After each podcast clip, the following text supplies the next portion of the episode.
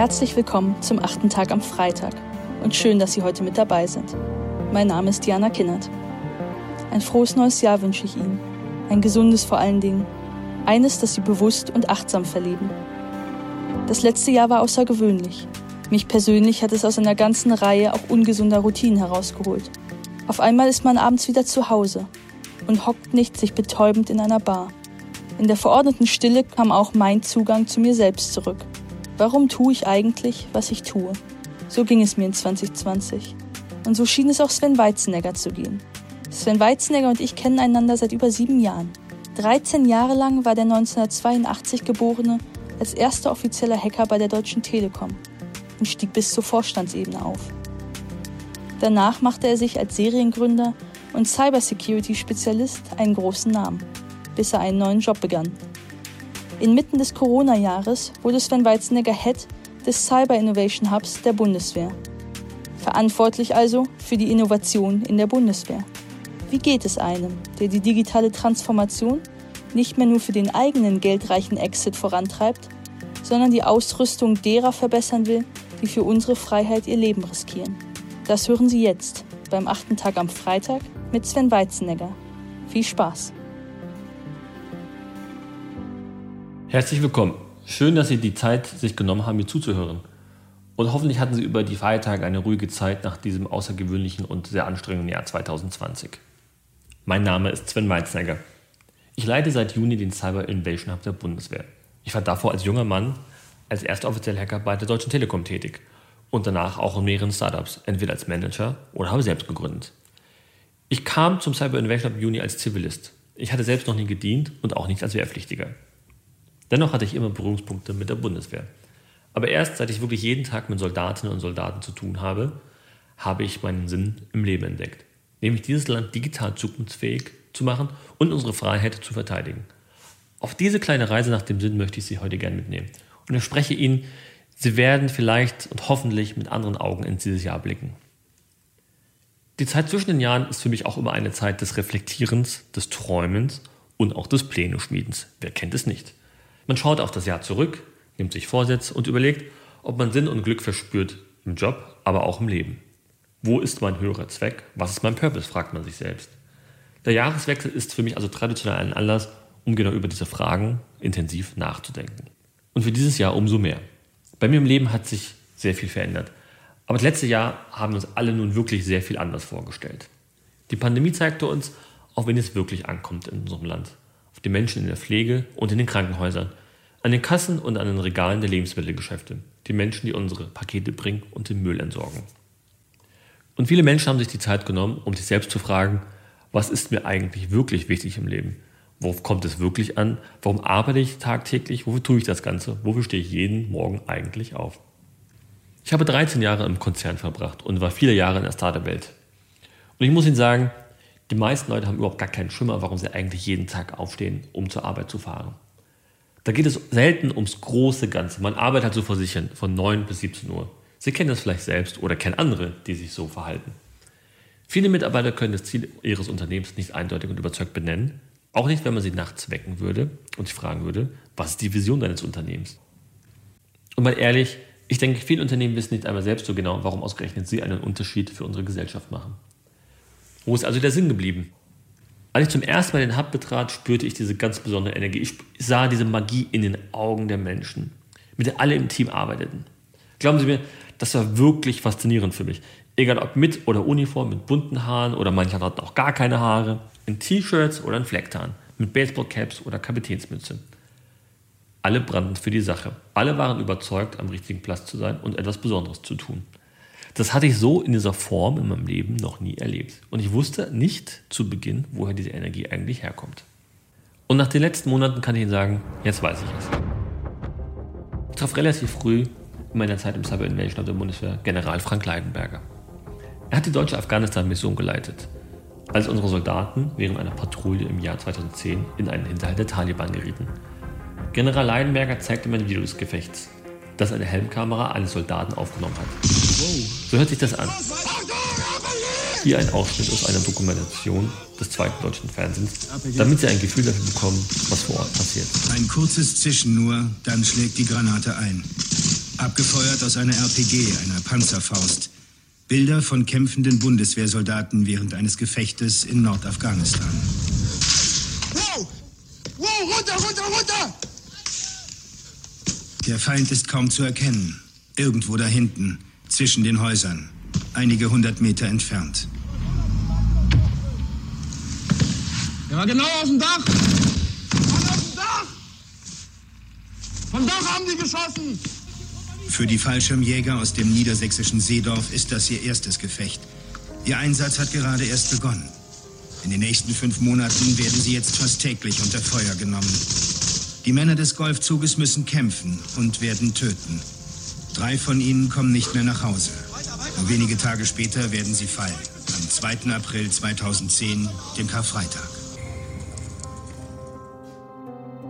Ganz genau, so hört sich das an.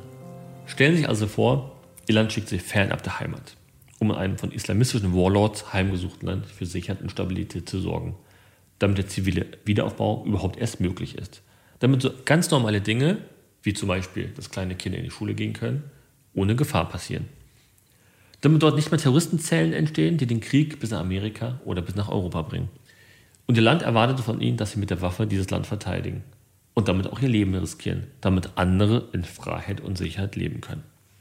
Am Karfreitag vor zehn Jahren kamen Nils Bruns, Robert Hartert und Martin Agustniak nicht mehr nach Hause. Wenn man das einmal gesehen und gehört hat, dann lässt es einen nicht mehr los. Seitdem General Leinberger mir dieses Video gezeigt hat, weiß ich auch, warum ich jeden Morgen aufstehe. Der Grund ist relativ simpel inzwischen für mich zu definieren und zu erklären, unsere Streitkräfte digital innovativ und unser Land digital zukunftsfähig zu machen. Und das ist auch unser Sinn im Hub, unser Purpose. Dem ordnet sich alles unter, was wir tagtäglich tun. Und so lässt sich auch unsere Vision klar ableiten. Empowering Innovation in Defense. Fast alle meine Startup-Freunde finden Purpose inzwischen ganz wichtig. Also der höhere Unternehmenszweck hinter der täglichen Plackerei. Ohne Purpose kommt man scheinbar nicht mehr aus. Manche in der Startup-Szene halten sich ja schon deshalb für ganz enorm zu höheren Berufen, weil sie in eine wohlhabende Familie geboren sind und mit Netz und doppelt Boden ein kleines Unternehmen ganz mutig gegründet haben. Vor allem fordern diese Leute in ihren tollen Büchern auch noch von allen, dass es ja ganz einfach sei. Man muss einfach nur mutig sein und einfach nur machen. So wie sie selbst. Doch in Wahrheit hatten sie nie ein Risiko. Denn sie wussten, sie werden immer weich landen. Und dann schickt mir ein Freund und Startup-Gründer eine Sprachnachricht. Er sitzt bequem zu Hause auf dem Sofa in seiner riesengroßen Altbauwohnung, es sei ihm gegönnt und lacht mich dafür aus, dass ich jetzt mit der Bundeswehr arbeite.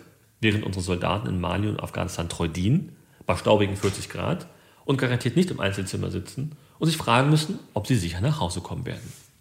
Die Bundeswehrsoldatin Nariman Hamuti war ja auch schon einmal hier im Podcast zu Gast. Sie können Nariman ja einmal fragen, wie es sich anfühlt, ein Leichentuch für die eigene Beerdigung zu kaufen. Als Muslime müssen sie das zur Bundeswehr selbst mitbringen, damit eines da ist, falls sie sterben. Darüber denken also die Menschen nach, die wir fernab der Heimat schicken, damit sie unsere Freiheit und Sicherheit verteidigen. Und die über Monate in der Wüste im Lager in einer faktischen Quarantäne sind. Während manche Leute hier es zu Hause noch nicht einmal schaffen, aus Rücksicht auf andere eine Mund-Nasen-Bedeckung zu tragen und über einen angeblich harten Lockdown jammern, obwohl sie jeden Tag sich frei draußen bewegen können. Genau zur gleichen Zeit denken unsere Soldaten und Soldaten nach, wo sie ein Leichentuch für sich herbekommen. Ich bin überzeugt, das Mindeste, was wir Menschen wie Nariman Hamuti etwas schulden, ist eine adäquate Ausrüstung auf dem Stand der Technik. Und dazu gehören auch digitale Innovationen, die unsere Soldatinnen und Soldaten ihren Dienst einfacher, sicherer und besser machen. Genau dafür arbeiten wir im Cyber Innovation Hub der Bundeswehr. Genau dafür stehen wir jeden Morgen auf. Wir sind dafür da, digitale Innovation in die Streitkräfte zu bringen und sie direkt mit dem Soldaten vor Ort zu testen. Denn der muss es tagtäglich nutzen. Und er muss entscheiden, ob die innovative Lösung, die wir da ihn testen lassen, auch wirklich innovativ für ihn ist und ihm die Arbeit auch wirklich erleichtert. Eines unserer neuesten Projekte, damit Sie mal einen Eindruck bekommen, was wir so tagtäglich machen und wir für Sie auch keine Blackbox sind, ist ein sogenannter Lichtteppich. Oder wie es offiziell heißt, flexibel adaptierbare Lichtversorgung für mobile Kräfte im Einsatz. Ganz einfach, ne? Also Falke. Stellen Sie sich vor, Sie sind beim Kommando Spezialkräfte der Marine. Ich nehme Sie mit auf eine Reise. Also den Kampfschwimmern im Einsatz. Zum Beispiel, um eine deutsche Geisel im Ausland zu befreien. Im Gefecht brauchen Sie Licht. Zum Beispiel, um einen verwundeten Kameraden oder nach der Befreiung der verwundeten Geiseln, diese zu versorgen. Eine Stirnlampe gibt oft zu viel Licht oder hält in extremen Bedingungen oft nicht stand. Deshalb haben wir diesen Lichtteppich entwickelt. Den stellt sich der Soldat um das Bein. Er ist extrem leicht und ist trotzdem extrem leistungsfähig und ist unabhängig vom Stromnetz. Und die Farbe und Helligkeit kann der Soldat je nach Umgebung über eine digitale Steuerung für sich anpassen und adaptieren. Also das heißt, der Soldat hat genau das richtige Licht, nicht zu wenig und nicht zu viel, und in der Farbe, die er braucht. Wir haben das natürlich verprobt mit der Sanitätseinheit des Kommandos Spezialkräfte der Marine, denn diese müssen es tagtäglich nutzen. Und so erhöhen wir die Überlebenswahrscheinlichkeit unserer Soldaten im Gefecht. Und das Schöne an dieser Geschichte ist, es ist keine militärische Erfindung, sondern stammt aus der zivilen Welt. Wir haben sie letztendlich nur adaptiert für die Bundeswehr. Diese Lichtteppiche werden unter anderem von Filmcrews eingesetzt, die Drehs nachts außerhalb machen. Wir haben eine Vielzahl solcher Innovationsfarben schon getestet. Weitere Beispiele sind die ärztliche Videosprechstunde für Bundeswehrkrankenhäuser, ein sicherer Messenger-Dienst oder ein VR-Flugsimulator für die Luftwaffe. Und das wesentlich günstiger, schneller und besser als die meisten Angebote der Rüstungszulieferer. Denn unser Fokus in der zusammenarbeitenden Unternehmen sind Startups. Das ist unser Sinn, das ist unsere Vision, unsere Mission. Wir geben alles, damit unsere Soldatinnen und Soldaten lebenswichtige Innovationen schneller nutzen und einsetzen können.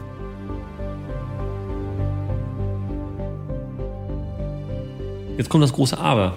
Es geht ja nicht nur darum, die richtigen Technologien zu identifizieren und direkt und gemeinsam mit der Truppe zu validieren, sondern es soll auch darum gehen, unsere eigene Arbeitsweise und unsere eigenen Entscheidungsprozesse tagtäglich zu bedenken und zu verbessern. Eine große Organisation wie die Bundeswehr kann und muss agiler werden. Aber das gilt auch für viele zivile Unternehmen. Dafür und daran arbeiten wir mit Herzblut und Leidenschaft jeden Tag. Und glauben Sie mir, 13 Jahre Telekom haben mir gezeigt, es ist verdammt schwer, Innovationen in einer großen, historisch gewachsenen Organisation zu machen. Die Beharrungskräfte sind groß und die Mitzeichnungsverfahren, Konkretisierungsdokumente, Formulare, Datenschutzthemen drehen dem Neuen und anderem schnell mal die Luft ab.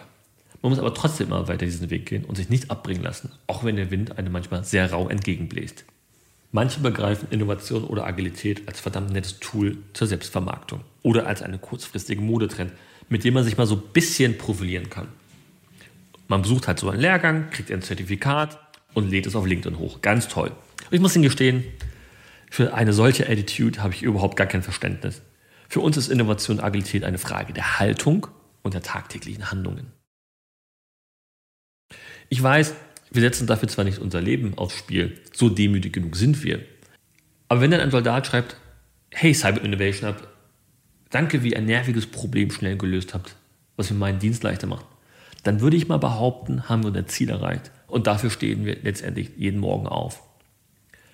Vor zwei Wochen sagte unser Bundespräsident Frank-Walter Steinmeier, die Pandemie hat uns daran erinnert, wie verletzlich wir Menschen sind, wie zerbrechlich das ist, was wir unser normales Leben nennen. Aber etwas anderes haben wir auch erfahren dürfen. Wie stark wir sind, wenn wir aufeinander Acht geben und füreinander da sind. Ich wünsche uns, dass wir für noch mehr als sogar bisher, auch gerade in diesem Jahr und für die kommenden Jahre, für diejenigen da sind, die schon berufswegen kein normales Leben haben, weil sie fernab der Heimat ihren Dienst für unser Land tun und ihr Leben damit riskieren, damit wir zu Hause ein normales Leben haben können. Diese Menschen verdienen unseren Dank und unsere Solidarität. Und ich finde, das sollten wir sie noch mehr spüren lassen, als wir es bisher getan haben. Ich wünsche Ihnen ein gesegnetes neues Jahr und dass Sie nicht nur nach diesem seltsamen Jahr nicht nur wieder ein normales Leben haben, sondern dass Sie Ihre Träume aus der Wirklichkeit machen können. Man kennt das. Jedes Jahr in den Weihnachts- und Neujahrstagen besuchen die Bundesministerinnen oder Bundesminister der Verteidigung die deutsche Soldatenschaft im Auslandseinsatz ob in Afghanistan oder anderswo. Ich habe oft die Fernsehbilder von Soldatinnen und Soldaten in Wüstenoptik gesehen, die eine Weihnachtsmütze tragen. Dass die Ministerinnen und Minister in, diesem, in dieser besonderen Zeit dort auflaufen, Anerkennung aussprechen und Solidarität kundtun, fand ich immer wichtig. Noch wichtiger scheint aber das zu sein, was Sven Weizenegger und seine Innovationseinheit tut. Sie machen digitale Innovation nutzbar für unsere Streitkräfte Sie arbeiten Tag und Nacht daran, dass unsere Soldatinnen und Soldaten sicherer arbeiten. Wenn jemand, der für unsere Werte und Rechte bereit ist zu sterben, eines verdient hat, dann wohl eine gute Ausrüstung. Und das geht nur mit digitaler Offensive. Ich wünsche mir für dieses Jahr, dass der digitale Wandel in Deutschland schneller kommt. Tatsächlich kann das Leben retten. Vielen Dank, dass Sie heute mit dabei waren. Und vielen Dank an Sven Weizenegger. Wir hören uns wieder am nächsten Freitag.